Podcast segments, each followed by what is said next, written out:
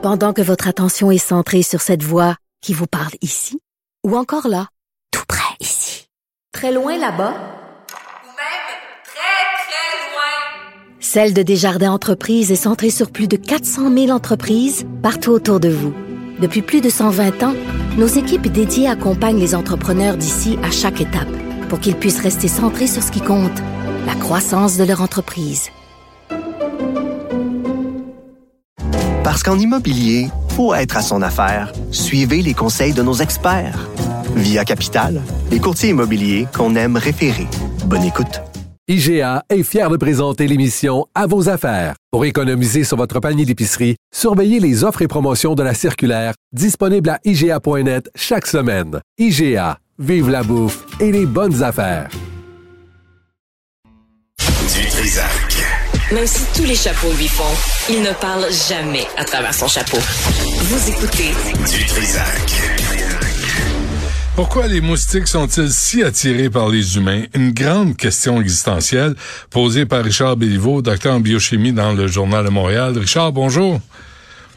C'est une grande question existentielle, Benoît. Je Une sais. très- Es-tu es-tu un de leurs buffets Je préférés? notais un sarcasme dans ta voix.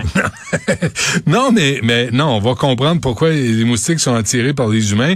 Mais euh, je sais pas, toi, est-ce que est-ce que t'es es un de leurs buffets préférés? Euh, non, pas vraiment. Je, je dirais que je m'en tire assez bien. J'ai Ah. j'ai été souvent dans des pays tropicaux, je m'en tire assez bien.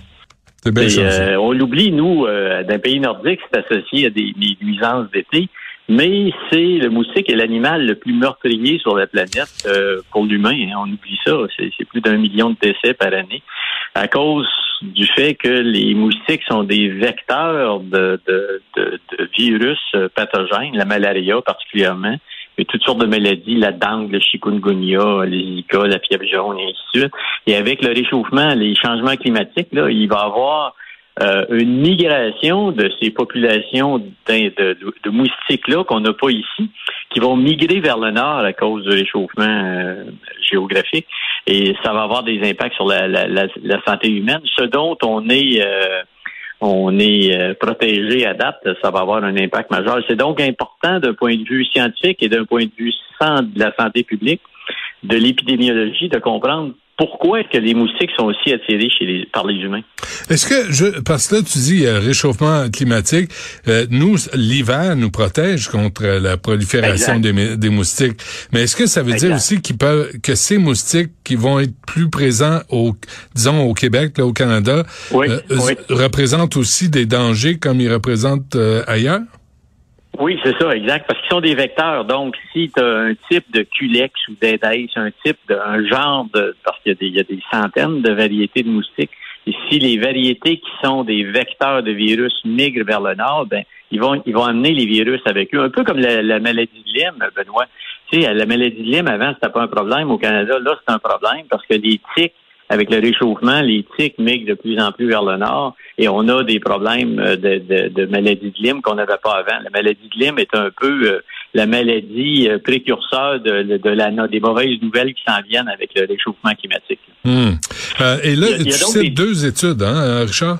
Oui, oui, oui. Il y, a, il y a donc des différences importantes, comme tu l'as dit très bien dans ton introduction, des différences importantes entre les êtres humains. Certains se font piquer euh, de façon récurrente et d'autres sont, sont bien protégés.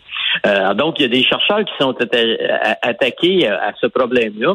On se rappelle que ce sont les moustiques femelles qui piquent. Hein? Euh, ils, ont des, dans- ils ont un système olfactif pour euh, pour leurs œufs essentiellement pour leur reproduction et ce, sont elles que ce sont les, les moustiques femelles qui piquent et là on a isolé euh, les chercheurs ont isolé les substances volatiles sécrétées par la peau de personne un groupe qui attirait moustiques puis un groupe qui attirait pas les moustiques et on a isolé des molécules produites par la peau qui avaient un pouvoir d'attraction sur les insectes on vient donc de franchir une étape extrêmement importante dans notre lutte euh, aux, insectes. C'est des- ce sont des acides carboxyliques. Là, je suis sûr que ça va t'intéresser beaucoup.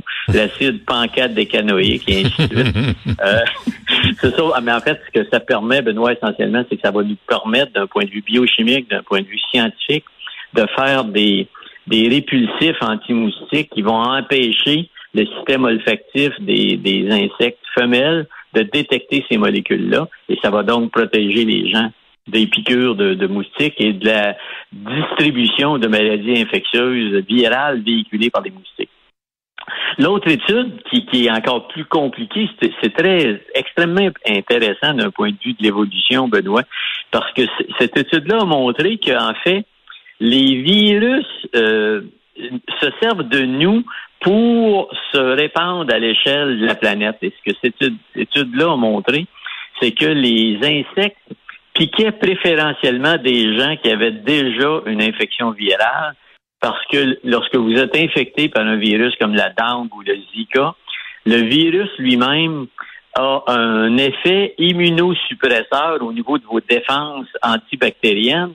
Et il y a certaines bactéries qui vont se développer, qui vont produire une molécule qui sert à attirer les insectes, qui vont venir vous piquer. Et comme vous êtes porteur du virus, vous êtes un vecteur intermédiaire, vous êtes un autre intermédiaire pour que le virus puisse passer à l'insecte et aller piquer quelqu'un d'autre. Donc ça, c'est également euh, euh, un, progrès majeur dans notre compréhension de, la transmission des infections euh, virales par les insectes.